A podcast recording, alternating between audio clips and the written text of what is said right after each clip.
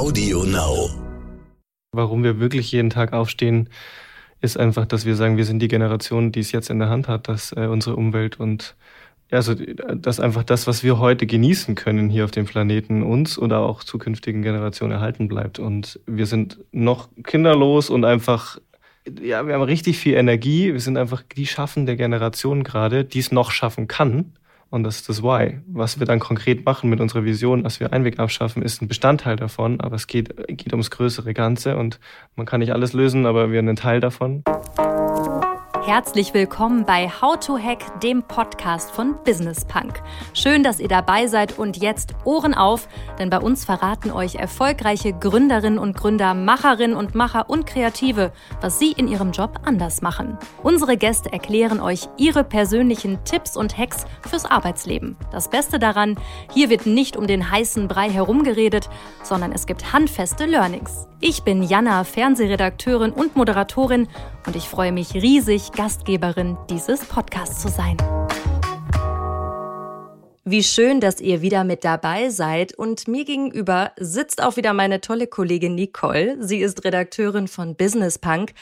Und ich sehe was, was ihr nicht sehen könnt, denn sie grinst über beide Ohren. Nicole, was ist da los bei dir? Verrat es uns. Hallo zusammen. Ja, wie sage ich es am besten?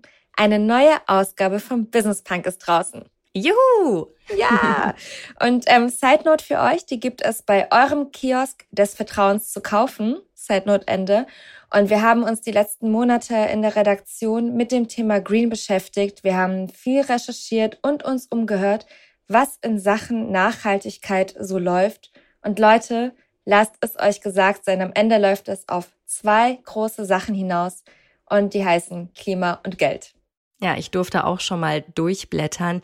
Lohnt sich so richtig. Habt ihr einen richtig guten Job gemacht. Danke. Und ja, passend zum neuen Business Punk Heft geht es ja auch bei uns im Podcast diesen Monat um das Thema Nachhaltigkeit. Soll ich mal so eine ganz smooth Überleitung machen zu unserem heutigen Gast? Ja, komm. Hau raus. Beziehungsweise zu unseren heutigen Gästen.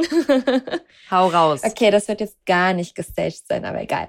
Weißt du, welches Produkt auch absolut schädlich ist fürs Klima? Einwegbecher aus Plastik und ich habe es dir vorweggenommen. genau. Florian Pachali und Fabian Eckert haben mit ihrem Startup Recap die Lösung dafür. Sie machen Einwegprodukte in Cafés quasi überflüssig. Ja, und die Becher und Bowls von Recap, die sieht man ja tatsächlich mittlerweile fast überall, kann man glaube ich sagen. Ja, bei mir stapeln sie sich sogar zu Hause. Nicole, das ist überhaupt nicht im Sinn der Sache. Denn das Prinzip beruht doch auf dem Pfandsystem, Mensch. Also beim nächsten Mal schön dran denken, okay? Ausreden gibt's nicht. Schließlich gehören ja auch mehr als 12.000 angeschlossene Cafés, Restaurants, Tankstellen und so weiter zu Partnern von Recap. Also du hast viele Anlaufstellen, um deine Becher zurückzugeben. Ja. Sehr gut. Und die Gründer, die sind ja gerade auch echt in aller Munde. Florian ist bei den German Startup Awards vor wenigen Wochen als Social Entrepreneur des Jahres ausgezeichnet worden.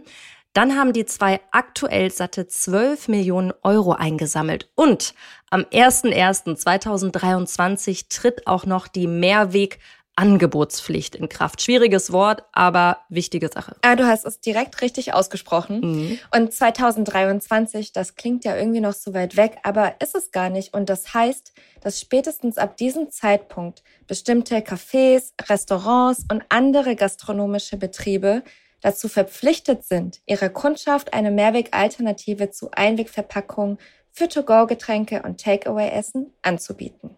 Ja, es scheint irgendwie so, als wären Florian und Fabian mit ihrem Startup hart dran am Zeitgeist. Vor welchen Problemen sie allerdings auch stehen, warum ihre Mitarbeitenden so viel Urlaub machen können, wie sie wollen, ob sich das Thema Nachhaltigkeit wirklich durch ihr gesamtes Leben zieht und warum eine Gründerbeziehung sich kaum von einer Liebesbeziehung unterscheidet, das hört ihr jetzt.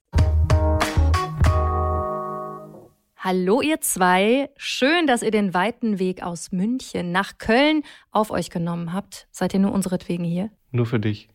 Ja. So, so möchte ich das hören. Spaß beiseite, warum seid ihr hier in Köln? Wir haben äh, die letzten Tage damit verbracht, noch ein paar Partner in Deutschland zu besuchen und sind über Hamburg, Berlin, Leipzig, jetzt Köln, überall mal gewesen, um mit unseren Kunden und Kundinnen zu sprechen. Wie wichtig ist das und wer sind eure Kundinnen und Kunden? Unsere Kundinnen und Kunden sind alles Gastronominnen, die entweder Getränke rausgeben oder Essen zu mitnehmen. Die sind deutschlandweit verteilt und es, ich glaube, es ist immer wichtig, mit den Kunden im Austausch zu sein. Und jetzt richtig persönlich ging das die letzten zwei Jahre recht schlecht. Also 18, 19 waren wir in der ganzen Republik ongoing unterwegs. Da hat sich die Bahncard 100 auch ordentlich rentiert und die letzten zwei Jahre einfach gar nicht. Und deswegen war das jetzt ein super Aufhänger für uns, mal wieder raus, wirklich Gesichter zu sehen, zu sehen, wie die ganzen Recaps und Rebows in, in Aktion tatsächlich jeden Tag auf der Straße sind und ähm, benutzt werden. Und aber auch Feedback einzusammeln, was wir noch besser machen können. Wie läuft's denn? Also wie ist das Feedback? Was kann noch besser laufen?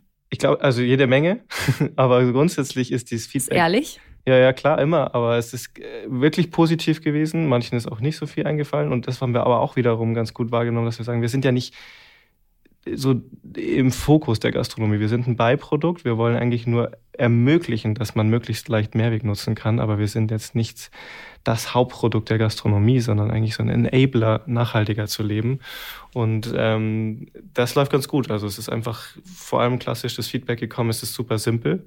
Äh, Pfand kennt man in Deutschland, das ist gelernt. Es ist jetzt auch noch viel mehr gelernt als noch vor zwei, drei Jahren, dass es das eben jetzt auch für Kaffeebecher und Essen gibt. Und ähm, ja, Feedbackpunkte.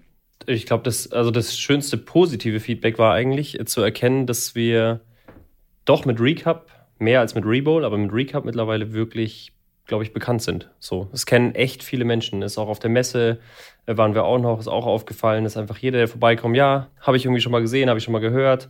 Das war definitiv vor zwei Jahren noch nicht so. Und ähm, das wieder zu spüren, war sehr gut. Und gleichzeitig, ja, wie jedes äh, junge Unternehmen, haben wir irgendwie 5000 Baustellen, äh, wo wir Dinge besser machen können. Das ist einfach so. Da kommen wir später ja, nochmal. Aber noch ich glaube schon, was jeder Gastronom immer wieder, jeder hat so andere anderes Angebot und dann passt natürlich nicht alles so gut in eine Bowl wie alles, also jedes Getränk fügt sich ja perfekt in den Becher ein. Das ist ja dankbar. Beim Essen ist es deutlich schwieriger.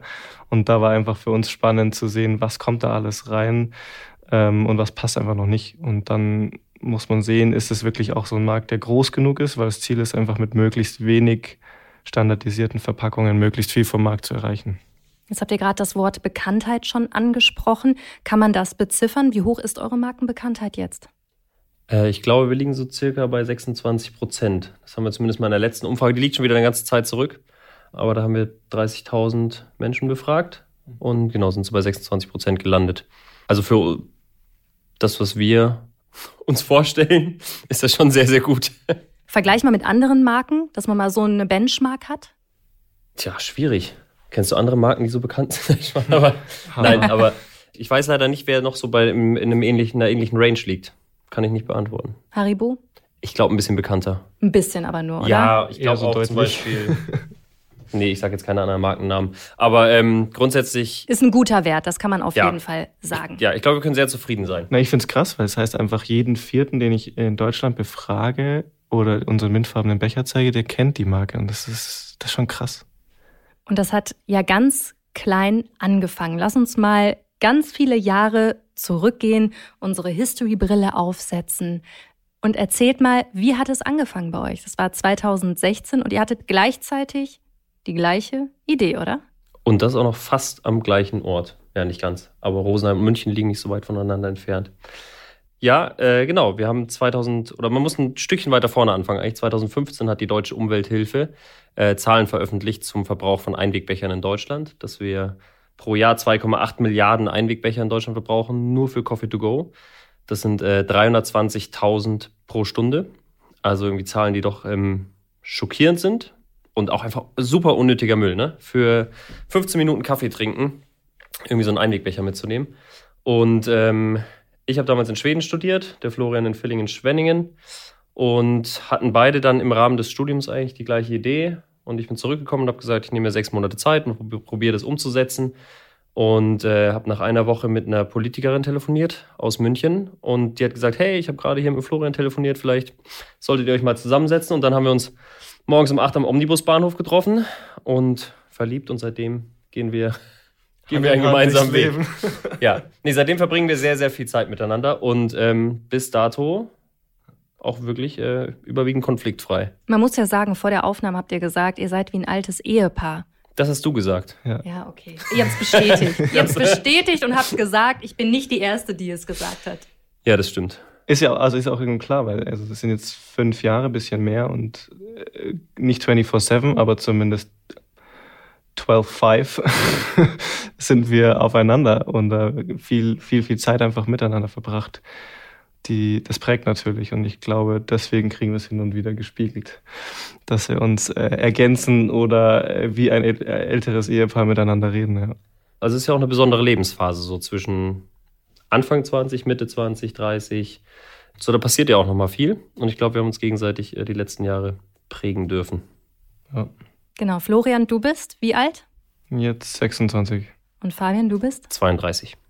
Okay. Und wer hat welche Eigenschaften? Wo ergänzt ihr euch gut?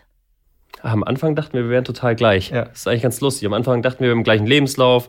Wir haben beide zwei Schwestern irgendwie, so beide irgendwann mal Schülersprecher gewesen, so lauter so verbindende Elemente. Viel irgendwie. Musik gemacht, Sport Super gemacht. Musik, ja und äh, echt gedacht, das wird noch unsere große Schwachstelle da, weil wir einfach doch sehr ähnlich, also bis hin zum, wie schreibt man eine E-Mail und so, also sehr, sehr schnell ein extremes Vertrauen gehabt, weil wir doch sehr ähnlich waren, so in der Art und Weise, glaube ich, wie wir auch erzogen wurden. Und ähm, aber. Aber. aber wir ticken grundsätzlich total unterschiedlich, gerade was ähm, so das Ganze, wie, also wie arbeiten wir im Unternehmen, wie gehen wir in Meetings um. Ähm, ich glaube, ich bin eher der impulsiv ist das falsche Wort, aber ich diskutiere sehr gerne und ich nehme auch gerne einen Standpunkt ein und ähm, probiere den Standpunkt zu verteidigen und so irgendwie die Diskussion aufrechtzuerhalten. Und der Florian hört meistens zehn Minuten zu und dann sagt er genau das, was wir brauchen. Also er nimmt sich praktisch aus der Diskussion alles raus und nach zehn Minuten fasst er das dann in drei Worte zusammen und dann sind wir beim Ergebnis. Und so ähm, haben wir irgendwie eine gesunde Mischung aus Diskussion und, wie sagt man denn, Zuhören. Und Ergebnis. Reden und zuhören. Vielleicht, vielleicht auch ein Ergebnis. Reden und zuhören könnte sein. Das hören sich, hört sich an wie die Zutaten für die perfekte Beziehung. Unglaublich. Also wir könnten auch einen Beziehungsratgeber hieraus machen. Es, auf jeden Fall darf man, es ist ja eine Beziehung, so ist es ja. nicht. Ähm, und äh, ich glaube, da arbeiten wir auch immer wieder dran, dass wir nicht nur äh, in den Mitarbeiterbeziehungen, wenn wir, wenn wir Feedbackgespräche machen, dass wir das auch miteinander machen. Und also wir haben das sehr, sehr früh angefangen, auch sehr direkt einfach anzusprechen, wenn was nicht passt, weil das darf gar nicht erst hochkochen. Und ähm, ja, deswegen glaube ich wirklich geprägt und äh, zusammen weiterentwickelt. Kommunikation ist das A und O.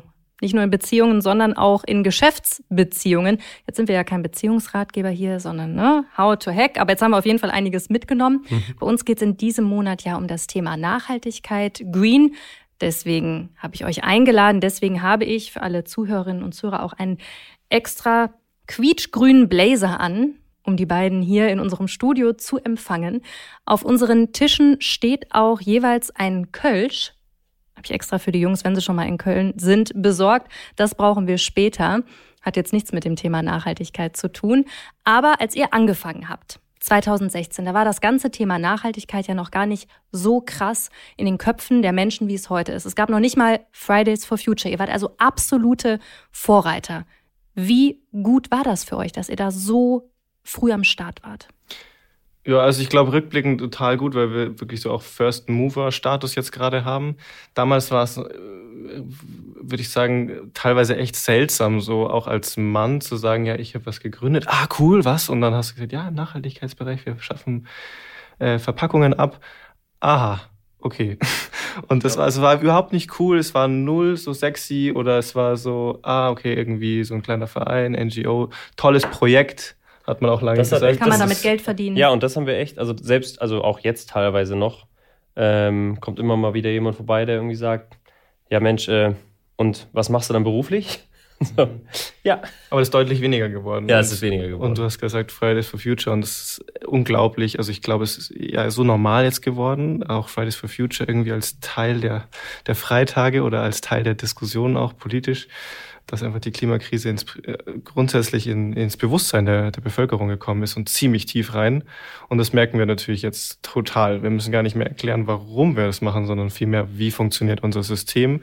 Aber dass ein Einwegbecher grundsätzlich nicht recycelbar ist, weil er einfach beschichtet ist. Solche Themen mussten wir früher viel mehr erklären, warum wir jetzt hier gerade im Laden stehen und die, die Mehrweglösung anpreisen. Und das ist schon spannend, so eine, so eine Veränderung auch zu merken. Aber könnte man da auch so ein bisschen das Henne-Ei-Prinzip anwenden? Also was war zuerst? Vielleicht gibt es auch dieses Bewusstsein, weil es so Gründerinnen und Gründer gibt wie euch?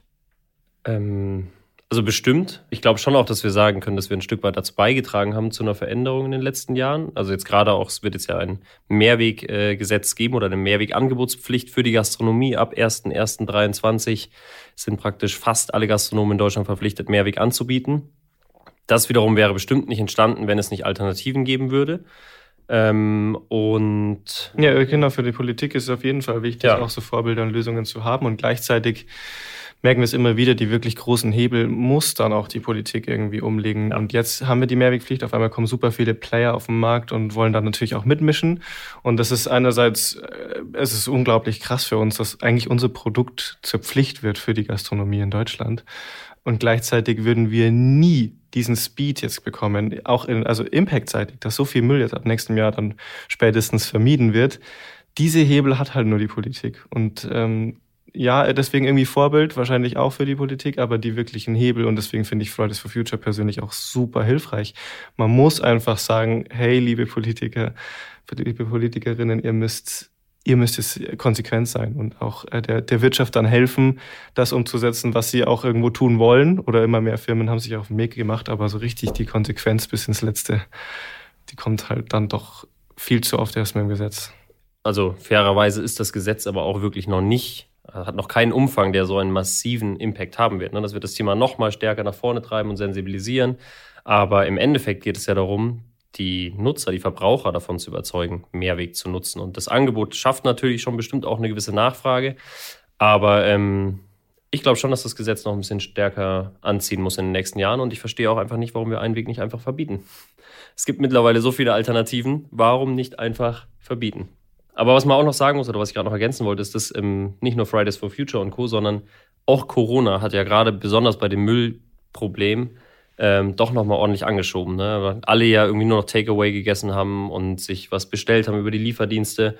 Und auf einmal ist dieser Verpackungsmüllberg einfach ähm, extrem gewachsen. Und ich glaube, das war so gesehen für das Thema Mehrweg und auch für das Thema Nachhaltigkeit, weil wir haben ja alle so ein bisschen auch das gebraucht, was kommt eigentlich nach Corona, was ist die nächste große äh, Herausforderung, dann kam ja doch Nachhaltigkeit sehr stark in den Vordergrund und ähm, die Müllproblematik eben auch. Und das hat uns angeschoben. Das finde ich ganz spannend eigentlich, weil gerade auch auf der so auf Bewerbungsseitig, wir kriegen unglaublich viele Bewerbungen mittlerweile auch von Menschen, die in wirklich großen Firmen gearbeitet haben, einfach weil sie sich dann doch vielleicht mal eine Sinnfrage gestellt haben, so in den letzten zwei Jahren, viel zu Hause oder viel einfach merken, ah, okay, möchte ich das tun, was ich tun will? Im Homeoffice viel, glaube ich, die Frage gestellt wurde, sich selbst, selbst so. Und äh, das finde ich dann schon auch vorbildseitig ganz spannend, dass wir einfach mittlerweile als Arbeitgeber wahrgenommen werden. Und äh, es gibt ja nichts Schöneres eigentlich, als seine Zeit jeden Tag darauf zu verwenden, Impact zu generieren und irgendwas voranzubringen, wo, wo man wirklich Bock drauf hat. Und äh, was auch noch sehr sinnvoll ist. Und das ist schön, dass wir da einen Status haben, wo wir, glaube ich, ich weiß gar nicht, wir können, glaube ich, zu einem der größten Startups, wenn wir uns noch so nennen dürfen, ähm, jetzt mit ungefähr 90 Dürfte. MitarbeiterInnen. So, es ist schon, schon auch cool zu zeigen, dass diese Bubble, die schon sehr, sehr lange existiert, die super intrinsisch motiviert versucht, gesellschaftliche oder ökologische Probleme zu lösen, dass es da jetzt immer mehr Firmen gibt, die groß raus, also die rauswachsen, die in den Mainstream kommen und die wirklich dann auch richtig viel bewegen. Das habt ihr auf jeden Fall geschafft. Und ihr habt ein sehr schönes Büro mit einem eigenen Yoga-Raum. Ich war ja zuletzt auch bei euch in München vor Ort. Also da arbeitet man auf jeden Fall gerne. Und du hast es eben schon angesprochen, diese Motivation. Was ist denn eure intrinsische Motivation? Also es kann ja nicht wie bei manchen anderen Gründungen Geld gewesen sein am Anfang. Das habe ich ja schon rausgehört. Was war es bei euch? Also wir haben uns, können es eigentlich auch sehr klar sagen, wir haben uns nämlich am Anfang äh, zusammengesetzt und haben gesagt, wenn Recap irgendwann mal für irgendwas bekannt ist, für was soll es denn bekannt sein und was treibt uns eigentlich an? Und ähm, das war natürlich in erster Linie das, das ökologische Problem, also das Thema Verpackungsmüll, ähm, neue Materialien, Mehrweg, aber eben auch auf der sozialen Seite das Thema Arbeitswelt mitgestalten und verändern. Und wir haben schon viele verrückte Dinge ausprobiert von ähm, ich greife selbst in den Topf und nehme mir das Gehalt, was ich will, ähm, zu was wir nach wie vor haben, so jeder so viel Urlaub, wie er oder sie möchte.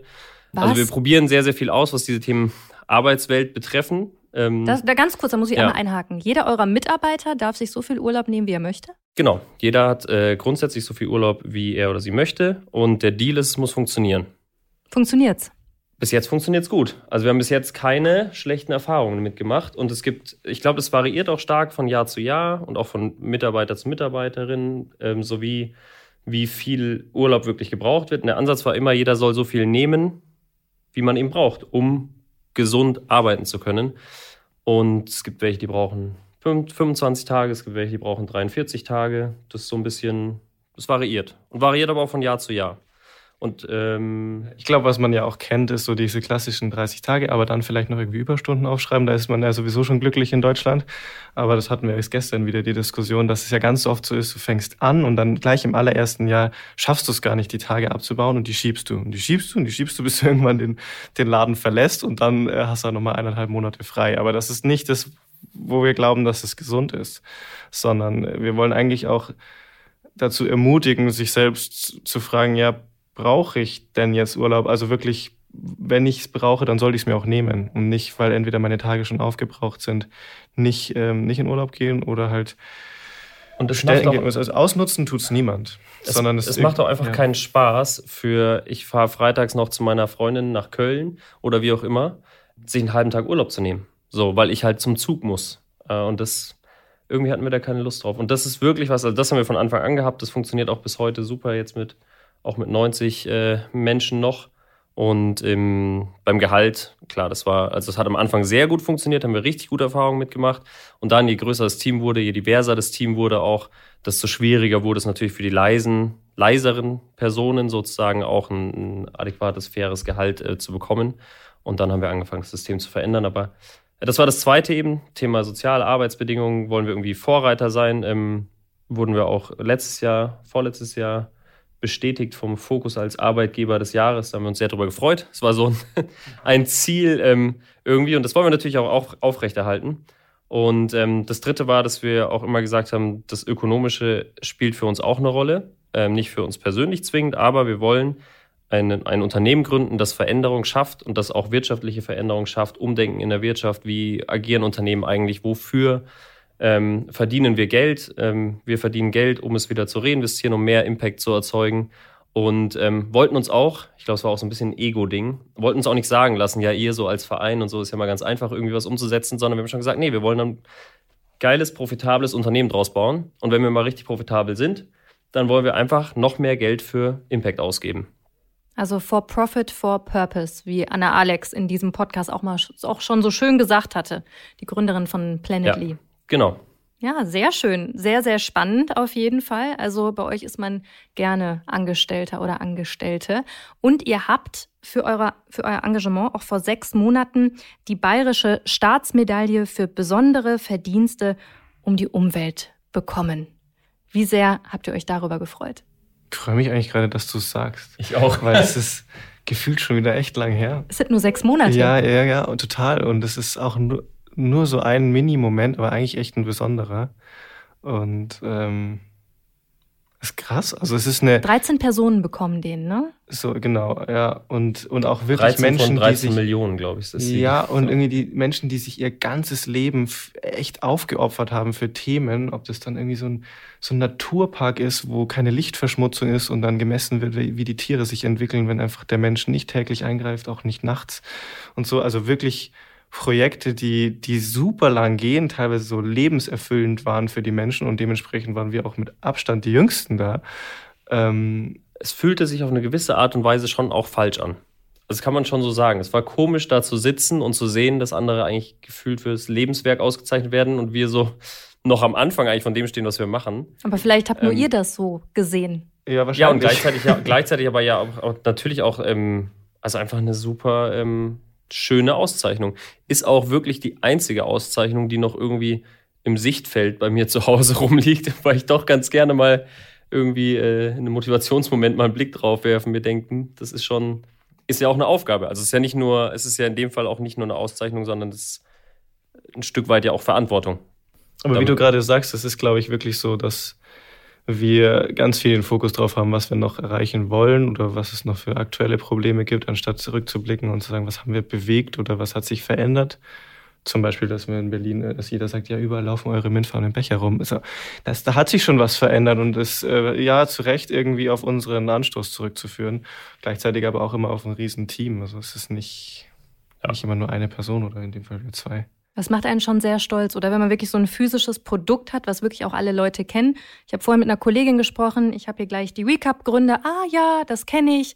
Habe ich auch noch zehn Becher unten, die sich stapeln muss ich mal zurückbringen. Gut, das ist jetzt wahrscheinlich nicht äh, das Optimum, wie es, wie es laufen sollte, aber das ist schon schön, oder? Ja, voll. Also ich glaube, dass wirklich so viele es kennen und auch nutzen und auch das, was du gerade beschrieben hast, sagen ja, die stapeln sich, Pfandflaschen stapeln sich auch. Es ist relativ normal und was wir jetzt wirklich auch versucht haben in der Partnertour rauszufinden, ist ja, wie ist denn der Rücklauf? Und der Rücklauf ist gut. Es kommen wirklich auch Menschen teilweise dann mit so, eine, so einem Zehnerstapel zurück und sagen, ich möchte jetzt wieder alle eintauschen. Und das ist, wie es funktioniert. Und sollte sich niemand schlecht fühlen und sagen, ich habe schon sechs zu Hause, deswegen nehme ich jetzt den Einwegbecher weil ich habe ja schon so viele, weil man hat sie nicht, man hat jederzeit die Chance, sie zurückzugeben. Das ist eigentlich total lustig, sozusagen, dass wir, dass, dass das immer wieder zum Thema wird, logischerweise. Aber es ist ja bei uns wirklich bei der Pfandflasche ein ganz normales Verhalten. Also keiner stellt sich die Frage, wie viele Bierflaschen habe ich gerade zu Hause stehen. Und gleichzeitig stellt sich immer die Frage, wie viele Recaps habe ich gerade zu Hause stehen, obwohl es ja vom, vom Grundsatz von der Produktidee genau das gleiche ist. Ne?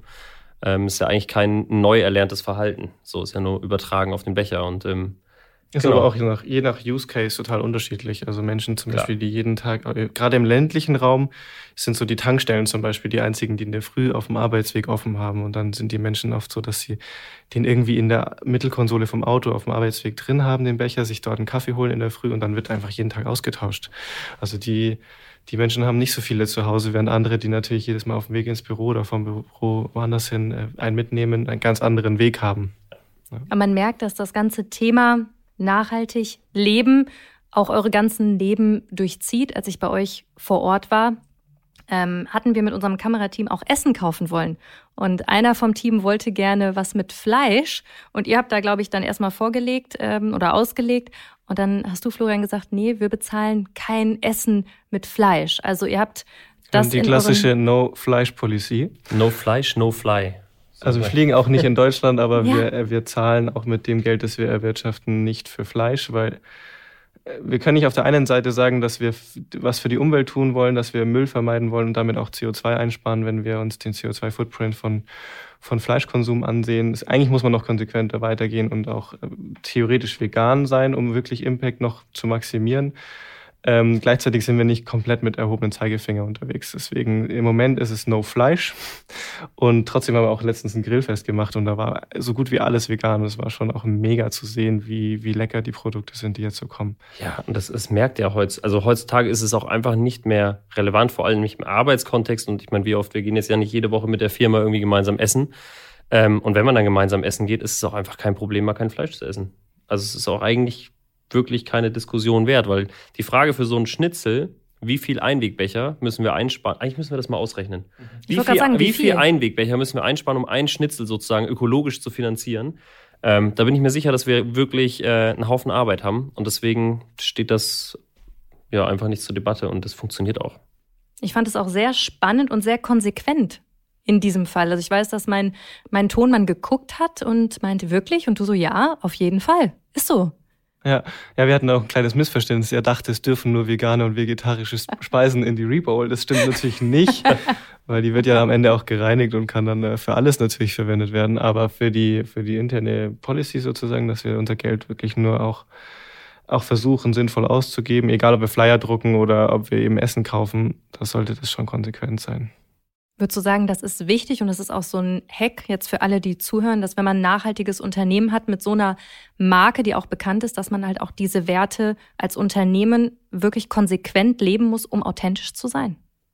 Absolut. Ja, ja, also, also voll. Also ich würde auch sagen, dass wir da auch was nachholen können. Das ist gar keine Frage. Es ist, ich glaube auch der Standard ist gestiegen durch die, durch das Bewusstsein. Das ist echt gut. Ähm, aber du, du bist ja, auch wir sind in diesem die, die ganze Zeit uns fragen, was können wir noch besser machen und äh, evaluieren das auch regelmäßig und überlegen uns Sachen, wo wir, wo wir noch mal hinterfragen können oder ähm, die da wären. Was sind so so Sachen, wo ihr sagt, okay, ach, Mist, da könnte ich eigentlich noch besser sein? Ich glaube, das fängt an beim Bildschirm, den wir irgendwie für Mitarbeiterinnen einkaufen. Ähm, die Frage zu stellen, was ist jetzt der beste Bildschirm? Es geht weiter bei den Laptops natürlich. Und sobald man ja anfängt, ein, Unternehmen aufzubauen, es wird ja beliebig schnell, beliebig komplex. Und jede Fragestellung, die du in die Hand nimmst, musst du ja eigentlich erstmal in die Hand nehmen und sagen, kriegen wir das auch irgendwie nachhaltig und sinnvoll gestaltet? Und ähm, das schaffen wir natürlich nicht. Ne? Also wir haben ja eigentlich, also unser unser Hauptfokus liegt darauf, dieses Pfandsystem zu verbreiten. Und deswegen können wir uns nicht den ganzen Tag mit allem auseinandersetzen. Und bestimmt haben wir das eine oder andere Kopfhörerpaar, was äh, diese Prüfung sozusagen nicht durchlaufen hat oder Laptops und Co. Das geht einfach. Also wir kriegen das nicht hin. Und ein gutes Beispiel dafür ist vielleicht, wir hatten am Anfang ähm, Fairphones auch ausprobiert.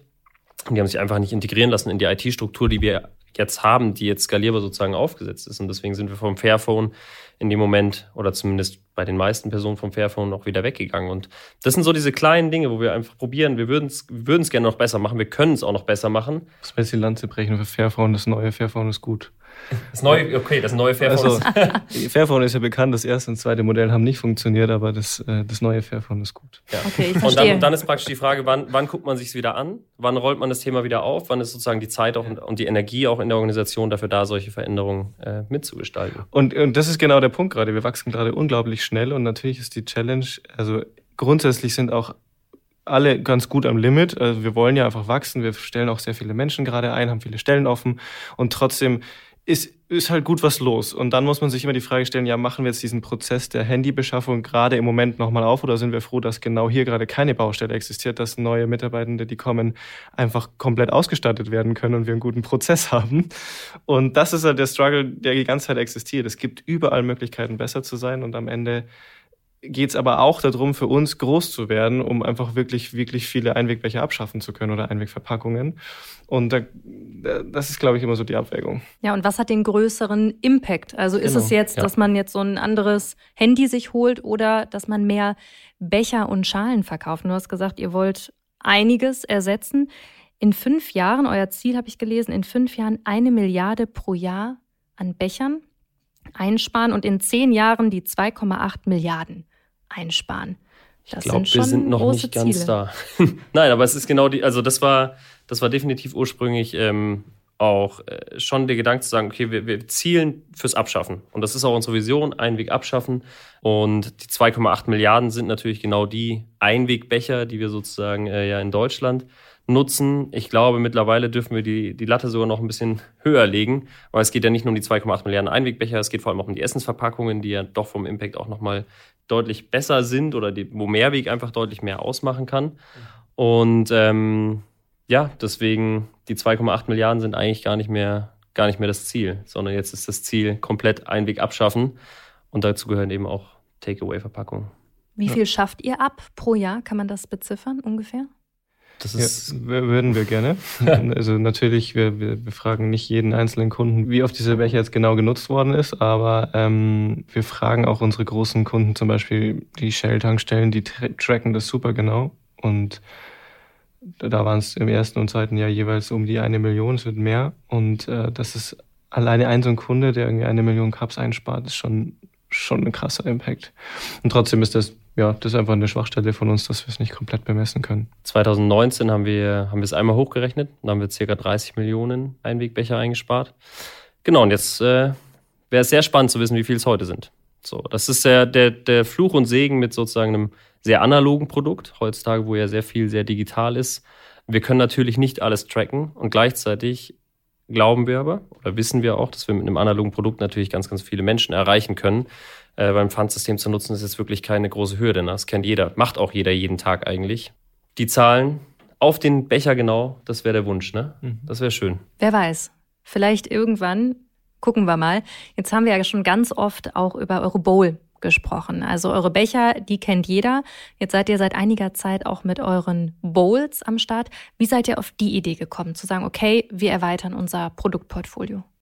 Ich habe hab letzte Woche ein Bild gesehen, wo wir mit unserer kleinen Mannschaft noch im Impact Hub in München waren und dann hatten wir Mittagsessen und standen, glaube ich, vier, fünf Styroporverpackungen auf dem Tisch. Oh, ähm, ja, also richtig schockierend und gleichzeitig, also ich glaube, wir hatten von Anfang an irgendwie den Fokus ähm, auf, auf Verpackungen, dadurch, dass wir uns mit den Bechern beschäftigt haben und es lag nahe auch relativ früh uns dann schon damit beschäftigt, wie wir es machen, haben auch viel zu wenig Fokus drauf gelegt. Also das haben wir daraus gelernt, dass wir uns auf eine Sache, wenn wir sie machen wollen, voll committen. Und ähm, ich würde sagen, das ist kein, kein großer Sprung vom Becher zum Essen, also so im Kopf zumindest. Bis wir es dann auf der Straße hatten, hat es gedauert.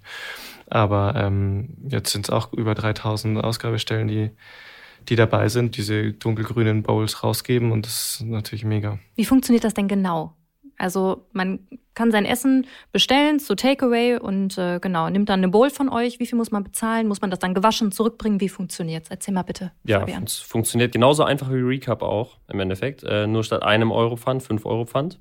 Das heißt, ich bestelle mir was auch immer, meine Spaghetti ähm, und nehme dann für fünf Euro Pfand die Bowl mit und kann sie theoretisch ungespült auch einfach wieder zurückgeben. Klar, wenn ich jetzt irgendwie fünf Tage lang, zehn Tage lang keine Lust habe, die zurückzubringen, dann äh, einmal durchspülen. Ist aber auch was, was erstaunlicherweise hatten wir am Anfang sehr viel Angst vor, jetzt nicht bei den Bowls, auch bei den Bechern schon, so hm, wie funktioniert das, wird das rechtzeitig zurückgebracht. Und ich glaube, das, das Nutzerverhalten ist da schon so, wenn ich ein dreckiges Geschirr zu Hause habe, dann spüle ich halt irgendwie einmal durch. Und das ist eigentlich nie zum Problem geworden. Das heißt, dann bringe ich sie zurück, die wird vor Ort wieder gereinigt, neu eingesetzt. Äh, ich bekomme natürlich mein Pfand zurück.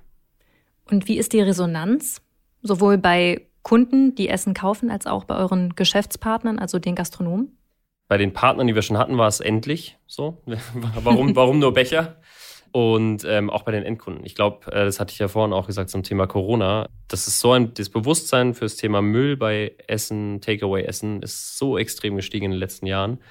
Und ähm, deswegen durchweg positive Resonanz eigentlich. Und jetzt ist es ja so, dass gar nicht mehr so viel Zeit bleibt, bis dann wirklich auch die Mehrwegpflicht kommt. Das ist schon ab 2023. Ihr habt es vorhin schon erwähnt. Seid ihr darauf vorbereitet, auf diesen großen Ansturm? Natürlich. Also ich habe eher das Gefühl, die Gastronomie ist nicht darauf vorbereitet. Ja, genau. Ja. Ähm, also wir tun alles, um vorbereitet zu sein, auch was Lieferfähigkeit und so weiter betrifft. Ähm, ist ja auch gerade mit der ganzen Materialverfügbarkeit weltweit in allen Branchen gar nicht so easy, aber da haben wir gut vorgesorgt. Und jetzt ist eher die Frage, wann wacht die Gastronomie noch auf? Also natürlich wachsen wir, aber es gibt richtig viele Gastronomen deutschlandweit, die äh, in diese Pflicht fallen. Und, und die es nicht wissen. Und wir, also wir wünschen uns, dass sie früher kommen als äh, erst zum 31.12., weil äh, dann wird es natürlich heftig, in der Weihnachtszeit irgendwie noch mehr Pakete auszuliefern. Ähm, ja, das können natürlich spannend werden und ein paar Wochen Verzögerung, aber so grundsätzlich sind wir, sind wir gut vorbereitet, ja. Die spannende Frage ist echt, wann wird es nochmal thematisiert? Auch vielleicht insgesamt von, von der Medienlandschaft. Ähm, so wann kommt dieser Moment, in dem es auf einmal heißt, oh Achtung, da kommt was. Ähm, weil natürlich die ganzen großen Unternehmen, das sehen wir schon, setzen sich damit auseinander, wissen das auch. Ähm, aber wenn ich auf die Straße gehe und äh, Einzelgastronomen anspreche, dann sind ganz, ganz viele dabei, die sagen, Mehrwegpflicht, was, wie. Und ähm, das heißt, irgendwie der Knall, der kommt. Ähm, und ich glaube auch alle in diesem Markt bereiten sich darauf vor. Ja, hoffentlich knallt es nicht. Also im Idealfall sind alle ausgestattet. Weil ich glaube, für Endkundenseite ist es dann schon mega cool, wenn du einfach ja. weißt, überall gibt es eine Mehrwegalternative. Das, das macht es einfach so viel einfacher, ähm, Müll zu vermeiden und ja, dementsprechend müssen wir Gas geben. Und äh, jetzt seid ihr nicht alleine auf diesem Markt. Es gibt ja auch noch Konkurrenten oder Mitbewerber, wie ihr ja auch ganz äh, gerne sagt. Würdet ihr sagen, ihr seid da eine Nasenlänge voraus oder ist es ausgewogen? Also einmal muss man verstehen, dass sozusagen der Markt, es gibt unterschiedliche Ansätze, den Müllvermeidungsmarkt sozusagen zu be beschreiten. Und ähm, so grundsätzlich sind wir ein ganzes Stück voraus, was die Größe des Systems betrifft. Also wir sind jetzt eben bei insgesamt äh, ca. 12.000 Ausgabestellen. Ähm, der nächstgrößere Wettbewerber ist so bei 2.000 Ausgabestellen in Deutschland. Und ähm, aber was unterscheidet die Systeme? Es gibt eben digitale Ansätze. Das ist so ein bisschen wie wie ein Carsharing. Ich muss mir eine App runterladen, muss meine Zahlungsdaten hinterlegen und äh, brauche am Endeffekt eine App, um, um eine Mehrwegverpackung zu nutzen. Das trifft auch bestimmt eine, eine Nische so an, an Menschen, die einfach digital affin sind und auch da Nachhaltigkeitsbewusstsein haben. Ähm, da funktioniert es, glaube ich, auch sehr gut. Und ähm, wir haben eben diesen Ansatz, wir nehmen das, was da ist, Pfand, machen es so einfach wie möglich und probieren, die Barriere für Mehrweg einfach so niedrig wie möglich zu gestalten. Und ähm, ich glaube, das unterscheidet gerade dieses Thema und ich glaube auch, dass das auch ein Grund dafür ist, warum wir doch einen ganz deutlichen Vorsprung haben.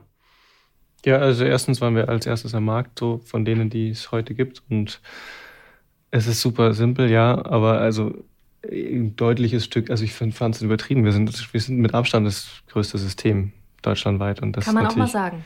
Kann ja, man mal stolz also, raushauen. Wir sind ja nicht so die, die es so raushängen lassen, aber es sind, ähm, äh, ja, wenn man alle zusammenrechnet, äh, sind sie nicht größer als wir. Und äh, das ist schon nicht nur eine, ich musste kurz grinsen, weil es ist nicht nur eine Nasenspitze, sondern es ist First Mover und einfach deutlich, deutlich größer und überall. Also der Rest des Marktes ist zusammen nicht mal so groß wie ihr. Nee, der, nee wir sind ungefähr dreimal, dreimal so, viermal so groß wie der Rest des Marktes aktuell, ja. Okay, das muss man mal sacken lassen. Und da sind wir auch schon bei unseren Zahlen, Daten und Fakten, die ich auch immer gerne aus unseren Gästen und Gästinnen herauskitzle. Könnt ihr das mal zusammenfassen? Gewinn, Umsatz, was ihr sagen dürft? Das ist jetzt eine spannende Frage, was wir davon sagen dürfen. Ja, Umsatz ist so ein bisschen spannend, weil, weil wir nicht nach Umsatz gehen. Also wir haben nicht die klassischen KPIs, sondern unsere Haupt-KPIs ist Ausgabestellen. Was daher kommt, dass wir Impact generieren wollen und Umsatz bei uns vor allem auch Pfandumsatz nicht das Ziel ist, sondern wir bauen unser System auf Systemgebühren auf. Ein Gastronom zahlt einfach regelmäßig dafür, unser System zu nutzen. Dann ist das wie so eine Fitnessstudio-Mitgliedschaft.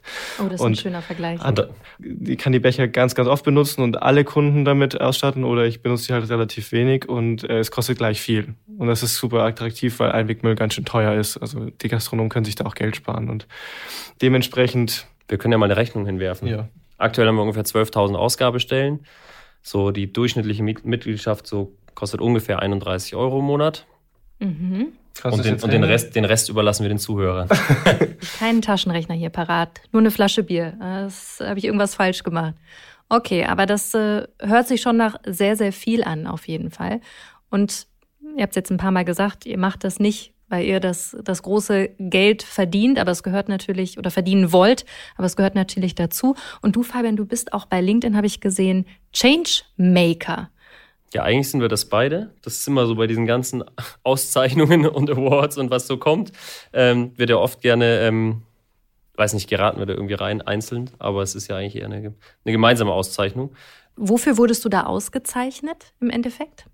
Ich weiß auch gar nicht, ob Auszeichnung in dem Fall das richtige Wort dafür ist, aber im Endeffekt ging es darum, auch LinkedIn ging es darum, eine Kampagne zu machen mit ähm, verschiedenen Persönlichkeiten aus verschiedenen Bereichen, ähm, um einfach gewisse Themen zu positionieren. Das ging vom sozialen, auch im nachhaltigen Bereich und hat einfach verschiedene ähm, Dinge thematisiert und ähm, dann auch uns, und das war, glaube ich, auch ein bisschen das Ziel, diesen Menschen die Möglichkeit eben zu geben, eine Stimme zu haben. Und das wurde ja sehr groß gespielt, ging ja durch Fernsehen und äh, viel Out-of-Home-Kampagne. Und ähm, jetzt haben wir sozusagen damit diesen, diesen Titel, LinkedIn Changemaker, und können äh, sozusagen die Reichweite, die wir auch haben, nutzen, um einfach äh, darüber aufzuklären, was wir genau machen.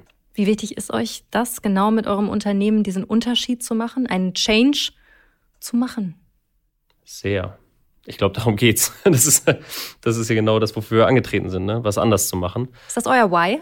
Einfach Sachen zu verändern zum Positiven hin? Ich glaube, wir haben unser Why sehr klar definiert und unser Why, warum wir wirklich jeden Tag aufstehen, ist einfach, dass wir sagen, wir sind die Generation, die es jetzt in der Hand hat, dass äh, unsere Umwelt und ja, also dass einfach das, was wir heute genießen können hier auf dem Planeten, uns oder auch zukünftigen Generationen erhalten bleibt. Und wir sind noch kinderlos und einfach ja, wir haben richtig viel Energie. Wir sind einfach die schaffende Generation gerade, die es noch schaffen kann. Und das ist das Why. Was wir dann konkret machen mit unserer Vision, dass wir Einweg abschaffen, ist ein Bestandteil davon. Aber es geht, geht ums größere Ganze und man kann nicht alles lösen, aber wir sind ein Teil davon.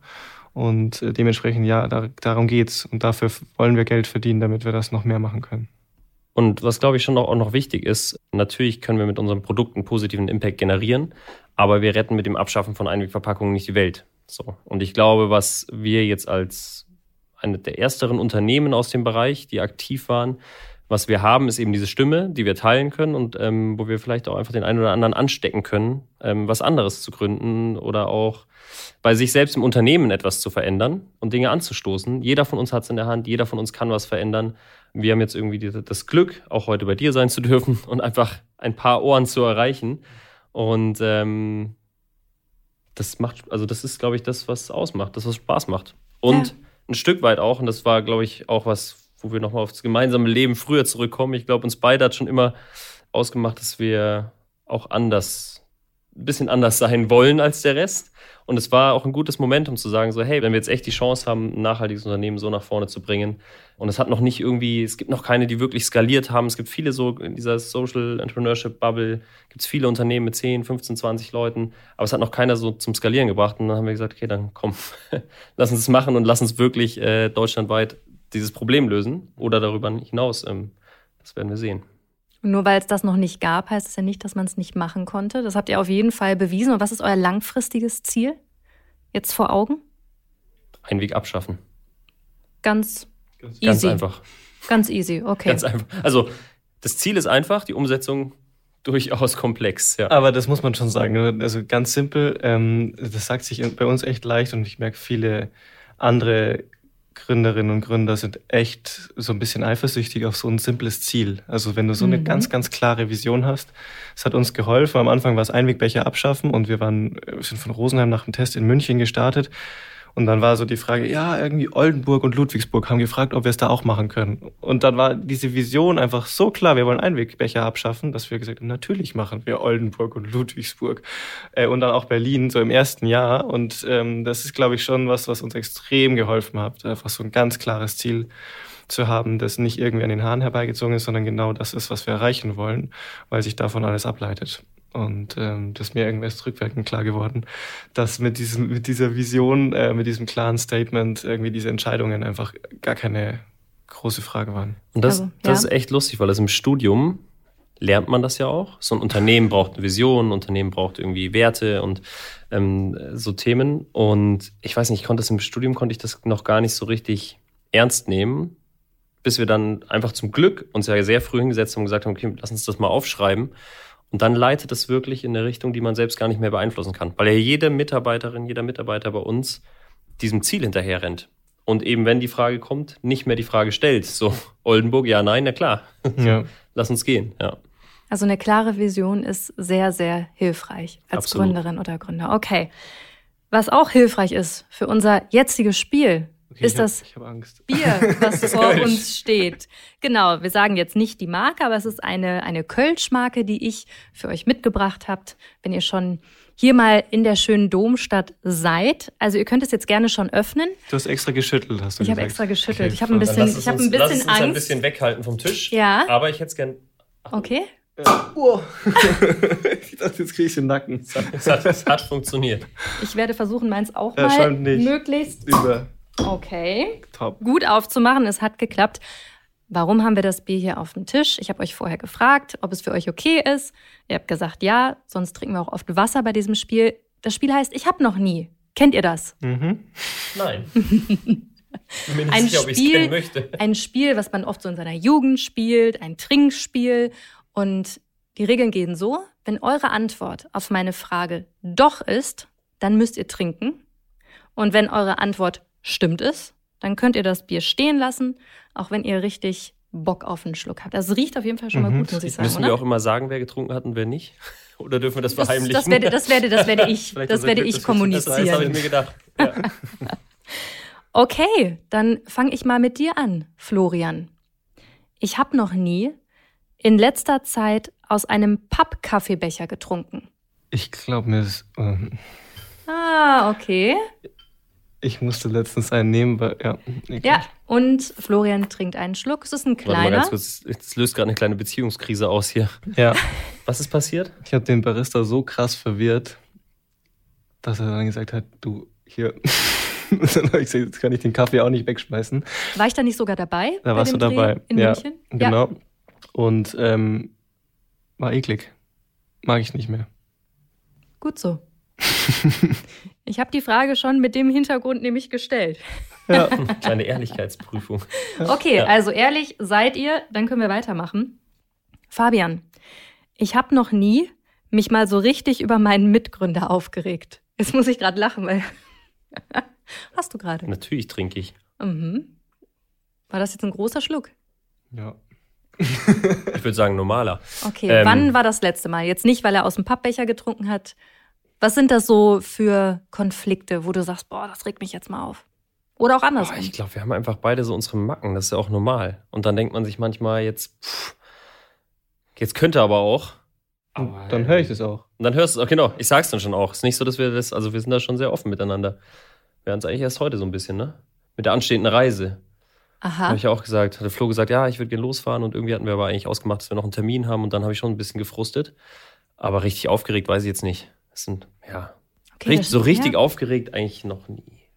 Schließt sich aber ein bisschen der Kreis, ne? Zu, zu dem Anfang unseres Gesprächs mit dem alten Ehepaar. Ja. Ein bisschen. Ja, natürlich. Ja. Gehört auch dazu. Ja. Okay, aber ihr seid mal wieder ehrlich, finde ich super. Florian, weiter geht's mit dir wieder.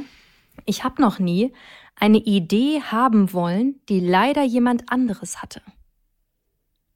Bestimmt. Aber wo kann ich nicht beantworten? Denk, denk mal drüber nach. Was würdest du sagen? Oder ansonsten, Fabian, gibt's bei dir eine Idee, die irgendjemand hatte, ob es so ein Gründer war, eine Gründerin, wo du gedacht hast, boah, die hätte ich auch gern gehabt. Richtig smart.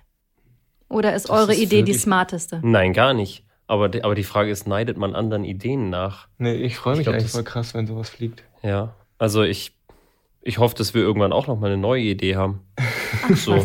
Aber die gibt es jetzt ja noch nicht, deswegen, ähm, deswegen kann man der noch nicht hinterher nein.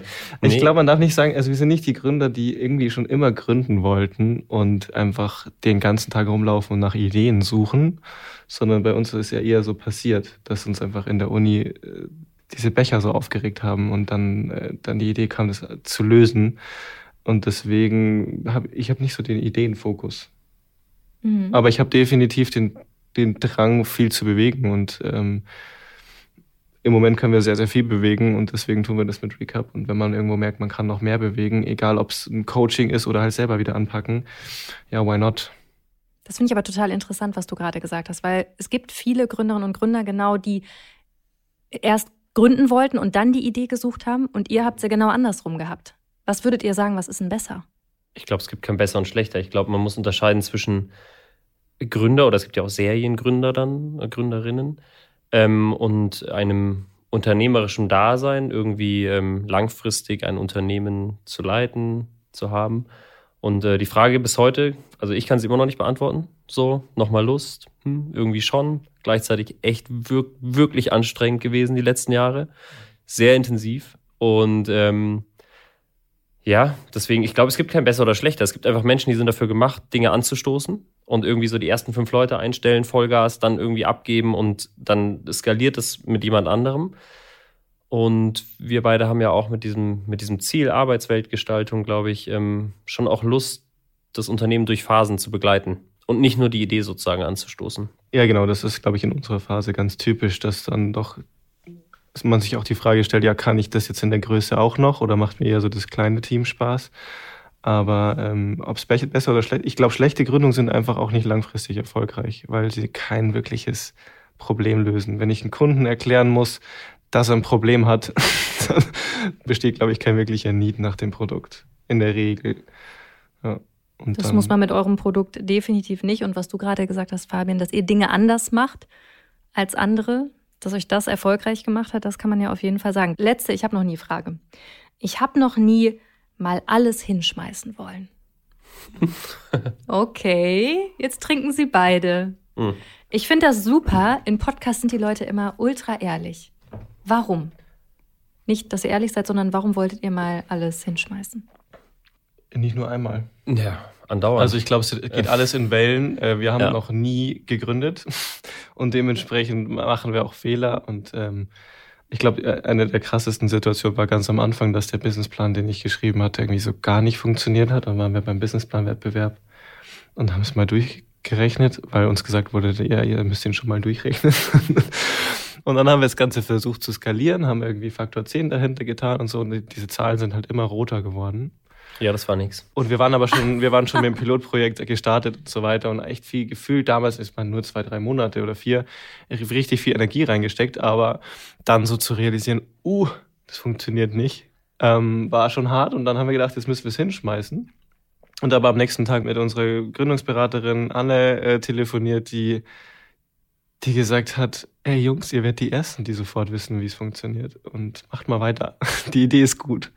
Und dann Mhm. haben wir irgendwann einfach das Businessmodell so gefunden, wie es jetzt ist. Und Aber das, das liegt ja auch schon eine ganze Zeit zurück. ja, aber So. sonst ich habe das schon regelmäßig. Ich glaube, es ist auch normal. Also ich kenne auch keinen anderen Gründer, keine Gründerin, die das nicht hat, dass man alle paar Wochen, das ist eine Achterbahnfahrt, ne? Und es gibt auch ganz, ganz viele Aufgaben, die einfach wirklich keinen Spaß machen, um das mal auf gut Deutsch zu sagen. Also einmal inhaltlicher Natur, ne? es gehört ja auch zum Geschäftsführer da sein, gehören einfach auch viele rechtliche Themen, mit denen man sich auseinandersetzen muss. Ähm, es ist ja nicht nur immer rausgehen und Party und wie geil und äh, weiter. Und ähm, dann, was ganz besonders belastend ist, äh, ist natürlich mal alles, was was mit Menschen zu tun hat. Also in, in welcher Art und Weise auch immer, ne? ob es äh, Mitarbeiterinnen und Mitarbeitern schlecht geht, ob ähm, vielleicht auch einfach mal wir keine gemeinsame Vorstellung davon haben, wo die Reise hingeht und wir uns dann trennen müssen. Das sind ja alles Themen, die wirklich jetzt, also dafür steht man, stehe ich morgens eigentlich nicht auf. So und ähm, trotzdem gehören sie dazu und immer mal wieder, wenn dann so fünf oder sechs Themen aufeinander kommen und ich sitze sitz so vor deinem E-Mail-Postfach und vor deiner To-Do-Liste und denkst dir so, boah, jetzt summiert sich's aber gerade. Mhm. Dann kommt schon so der Moment, in dem ich mir immer wieder denke, so, puh, es wäre auch einfach mal schön, diesen Druck, diese Last nicht zu haben. Aber also ich würde sagen, bei mir ist es nicht so, oder ich weiß nicht, ob das bei dir ist, aber Frust ist es nicht so, wie, wie scheiße ist das hier alles, sondern es ist eher mhm. die Frage, bin ich jetzt in dieser Phase gerade genug für die Ansprüche, die an mich gestellt werden, die die Situation an mich stellt oder auch Mitarbeitende jetzt in der Phase von mir erwarten? Habe ich mich schnell genug mitentwickelt? Oder kann ich mich da noch mitentwickeln? Bin ich, bin ich persönlich die richtige Person? Und das ist, ist halt so klassisch Selbstzweifel. Mhm. Ähm, und die kommen halt immer wieder. Und weil, wir haben, weil wir jede haben Phase aber, anders ist. So. Ja, und wir haben uns jetzt aber auch ähm, auch deswegen haben wir uns entschieden, noch einen dritten Geschäftsführer anzustellen, der jetzt äh, seit letztem Jahr August da ist. Das ist der Christian, der ehemalige CEO von betterplace.org, von der größten Spendenplattform. Und ähm, der einmal menschlich total zu uns passt, also arbeitet auch schon seit fünf Jahren mit uns, hat uns viel äh, unterstützt und beraten am Anfang und ähm, hat uns einfach 20 Jahre lang Managementerfahrung voraus. Und jetzt äh, ist es auch mal schön gerade. Gefühlt wird der Anspruch an uns noch höher finde ich gerade, weil wir uns nicht mehr gegenseitig nur noch sozusagen challengen, sondern jetzt zu dritt sitzen und, und er einfach wirklich mehr Erfahrung auch mit reinbringt. Ähm, und gleichzeitig ist es aber auch für uns jetzt das erste Mal in dieser Zeit, dass wir sozusagen wirklich lernen dürfen beim Zuschauen, ähm, was wir davor ja nicht konnten. Wir mussten irgendwie alles selbst machen, weil es gab ja keine hinter uns standen und gesagt hat, bitte so oder so. Und wo wir gerade schon so schön dabei sind, was würdet ihr sagen, waren eure größten Learnings? aus den letzten sechs Jahren? Für alle, die jetzt zuhören, eure Learnings und Hacks. Also ich glaube, eins, eins definitiv Fokus. Wirklich das immer wieder Ziel hinterfragen, Dinge rausnehmen, probieren weniger zu machen. das ist so schwierig, weil so viele, so viele Opportunitäten auf dem Tisch liegen. Man könnte den ganzen Tag, man kommt jetzt aus drei Tagen äh, irgendwie Deutschlandreise zurück und hat 5000 Ideen ähm, wie wir besser werden können. Und jetzt geht es darum, das natürlich irgendwie zu kanalisieren und wirklich den Mut zu haben, eine, eine nicht, eine Not-to-Do-Liste so äh, zu führen. Das ist, glaube ich, ein Learning. Ja, ich glaube, ein Learning für mich, weil wir hatten mal so eine Phase bei 15, 20 Mitarbeitenden, wo ich bei Präsentationen, wenn wir irgendwie Quartals-Kickoff hatten oder so, da ist mir echt regelmäßig danach gespiegelt worden, dass ich irgendwas gesagt habe, was man komplett falsch verstehen konnte. Und dass mir bewusst geworden, oh, jetzt fallen mittlerweile echt viele Ohren zu. Und ähm, da habe ich einfach draus, also Feedback kriege ich nicht mehr so, dass, dass meine Kommunikation schlecht wäre, aber ähm, einfach ja mitzuwachsen und das Feedback einfach unglaublich wertvoll ist, wenn es gut gemeint ist. Und ich habe Feedback bekommen, das dahingehend gut gemeint ist, dass sie sagen, dass es war so, hey, hör ein bisschen genauer drauf, was du formulierst, auch in den Beispielen so und so ist angekommen. Und äh, das hat mich natürlich mitgenommen gleichzeitig habe ich gespürt, dass Wohlwollen drin. Die wollen, dass ich mich mitentwickle, dass ich ähm, das nächste Mal es besser machen kann. Und so, so versuchen wir auch eine Feedback-Kultur zu erleben, die bei der immer das Wohlwollen rüberkommt. Es bringt überhaupt nichts, die, die Vergangenheit zu kritisieren, sondern es geht ja wirklich darum, einen Zustand in der Zukunft zu schaffen, der einfach besser ist. Und ähm, das ist so ein äh, mega Learning für mich, weil ich es vorher auch in meiner Ausbildung nicht gelernt hatte, sondern eher die schlechte Form von Feedback so gespiegelt bekommen habe und einfach da kein gutes, gutes Verhältnis zu hatte und jetzt einfach sehr, sehr gerne auch aktiv Feedback gebe, weil ich mir denke, wenn ich, wenn ich es wirklich auch gut meine, natürlich muss ich den Moment abpassen, wo die Person auch bereit ist, aber wenn ich es gut meine, dann kann da sehr viel draus werden. Und das haben wir auch sehr oft erlebt. Ja. Und mm, dementsprechend, ähm, ja, Feedback wirklich als Tool oder auch als Geschenk zu sehen, ähm, ist ein Prozess und ich habe es einfach an mir selbst erlebt, wie ich das Verhältnis dazu ändern konnte und hoffe, dass das einfach alle können, weil es, weil es unglaublich gut ist, miteinander ins Gespräch zu gehen und dann an der Zukunft zu arbeiten. Total. Feedback ist absolut wichtig, um sich weiterzuentwickeln. Deswegen möchte ich jetzt euer Feedback zu Köln haben. Ihr kommt aus München. Wie hat es euch gefallen? Ich habe euch ja schon versucht zu bestechen. Ja, voll. Mit einem Kölsch. Gut. Damit das Feedback jetzt richtig gut ist. Meine Schwester wohnt hier. Du kennst also es eh. ich, ich kenn's. Wir, Ja, ähm, nee, ja. ich fühle mich total, ich fühle mich pudelwohl äh, in Köln. Ich glaube, wir haben noch Potenzial, weiter zu wachsen in Köln und Umland und Umgebung. Äh, Dürfen es durch ruhig noch mehr Recap und Rebowl Partner werden. Aber sonst, die Stadt macht Spaß. Es, das Bier trinkt sich unglaublich schnell. Das ist so ein bisschen die Problematik. Wir sind ja etwas größere Flaschen gewohnt. Ja, Und ich wollte der gerade sagen, eure, Gle ja, eure Flaschen sind fast leer. Ja, oder? Ja, ja, das geht schon. Wir halten uns ein bisschen zurück, aber diese, diese, diese fiesen kleinen äh, Gläser, Ja, wir sind ja gestern auch im Brauhaus gewesen und das ist natürlich für, für uns aus Bayern irgendwie ein Unterschied. Es ist ehrlich gesagt total gut, dass, ähm, dass das Bier immer eiskalt ist. Weil wenn du langsamer Trinker bist ähm, und so, eine, so ein Maßkrug vor dir steht, das wird irgendwann unten warm und nicht mehr so lecker.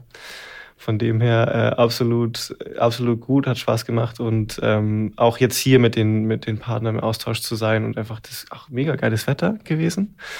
Ähm, wirklich nur nochmal die Stadt so wahrzunehmen, war, war cool. Sehr schön. Also ihr werdet wahrscheinlich noch ein paar Mal öfter hinkommen, wenn du sagst, okay, hier müssen noch mehr Recaps und Rebowls hin. Dann sehen wir uns wahrscheinlich ganz bald wieder. Es hat mir sehr, sehr viel Spaß gemacht. Vielen Dank, dass ihr da wart und dass wir uns auch mal in Persona hier wieder getroffen haben. Bis ganz bald wieder. Ja, vielen mega. Dank dir. Danke dir. Ciao. Ciao. Endlich mal Gäste, die Bier getrunken haben, weil ich habe noch nie. Ja, wurde mal wieder Zeit auf jeden Fall. Definitiv. So, wir haben jetzt aber viel schon zu diesem einem Wort gehört, Impact. Und wie würdest du, Jana, nach dem Gespräch Impact definieren? Du, ich würde sagen, Impact haben wollen, also etwas zum Positiven hinbewegen, das kann ein extremer Antreiber sein.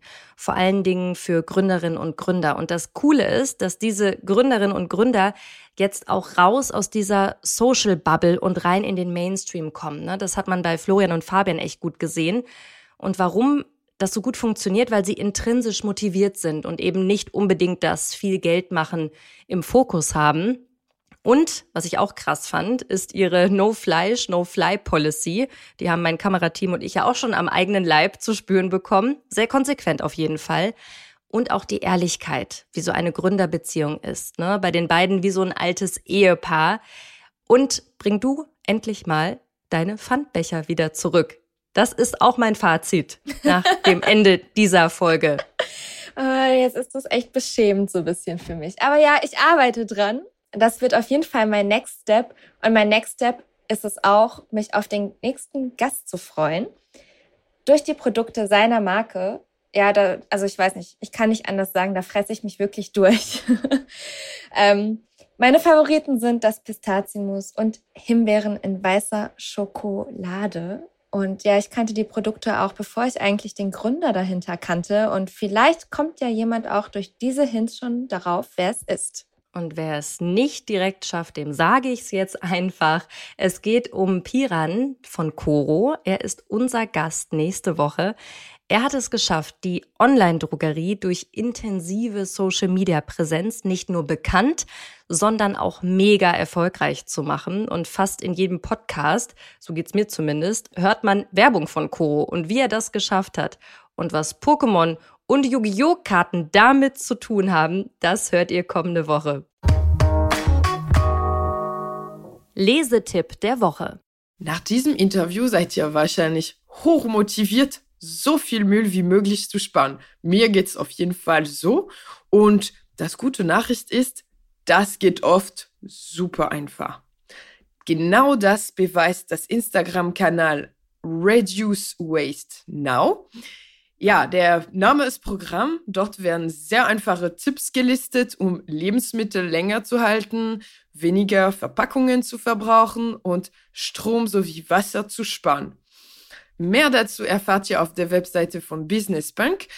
Den Link findet ihr in den Show Notes. Das war How to Hack für heute. Ich hoffe, es hat euch gefallen. Immer donnerstags gibt es eine neue Folge. Abonniert uns gerne fleißig auf AudioNow oder wo auch immer ihr Podcasts hört. Und über eine 5-Sterne-Bewertung würden wir uns natürlich auch freuen. AudioNow